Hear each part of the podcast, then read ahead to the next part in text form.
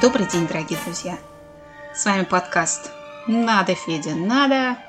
И мы с вами говорим о наших любимых советских фильмах. И сегодняшний разговор я хочу начать с вопроса. Как вы считаете, нужна ли цензура в кино? В советское время, как мы знаем, фильмы часто подвергались цензуре, а некоторым фильмам чиновники и вовсе перекрывали дорогу на экран, потому что картины якобы не вписывались в идеологию или даже противоречили ей. В числе таких фильмов оказался и фильм, поставленный режиссером Владимиром Басовым «Дни Турбиных».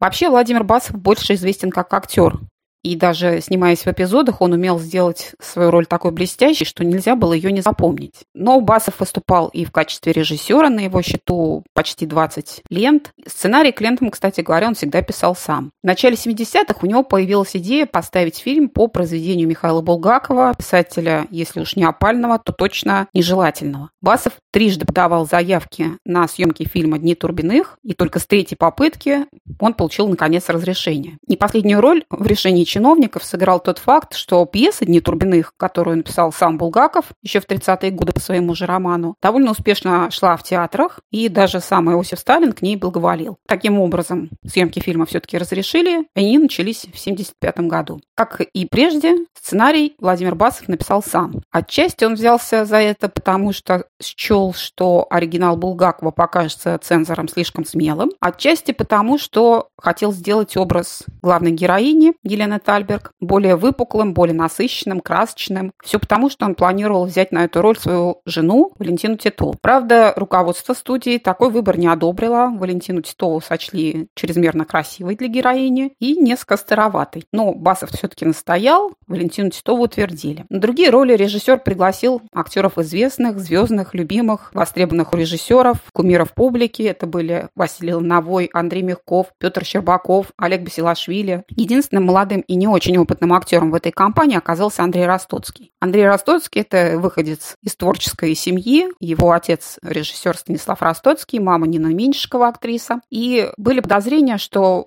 Андрей начнет вести себя на площадке как эдакий звездный мальчик. Но это совершенно не произошло. Андрей к тому моменту был уже довольно опытным актером. Он начал сниматься еще в подростковом возрасте. Он прекрасно вписался в группу, и никаких противоречий между ним и коллегами и режиссером не возникало. Самым обворожительным героем фильма стал, без сомнения, Лариосик. И это был самый сложный выбор для Владимира Басова, потому что актера на роль Лариосика искали очень долго, буквально до самого начала съемок. Чуть ли не в последний день подготовительного периода перед Владимиром Басовым появился Сергей Иванов, актер, который сыграл кузнечика в военной драме «В бой идут одни старики». И как только он сыграл небольшой эпизод на пробах, стало понятно, что вот он тот самый Лариосик наконец-то нашелся. Кстати говоря, на роль поручика Шервинского, которую сыграл Василий Лановой, изначально претендовал актер Олег Борисов. Вообще-то Олег Борисов больше соответствовал тому Швинскому, которого написал Булгаков, невысокого роста, юркий, изворотливый. Булгаков, скорее всего, одобрил бы именно этот вариант. Но худсовет пробы раскритиковал, поэтому пришлось искать замену. Владимир Басов пригласил Василия Ланового, с которым был хорошо знаком, и Лановой согласился. Для него это был своего рода эксперимент, потому что раньше он играл таких настоящих героев, героев без страха и упрека, а здесь ему пришлось сыграть сомнительного персонажа, с довольно скользкой репутацией, которому еще за любовь женщины пришлось побороться, она ему не просто так досталась. Для себя Владимир Басов тоже оставил роль. Это был капитан Машлаевский, вояка в лучшем понимании этого слова, настоящий солдат, который привык воевать,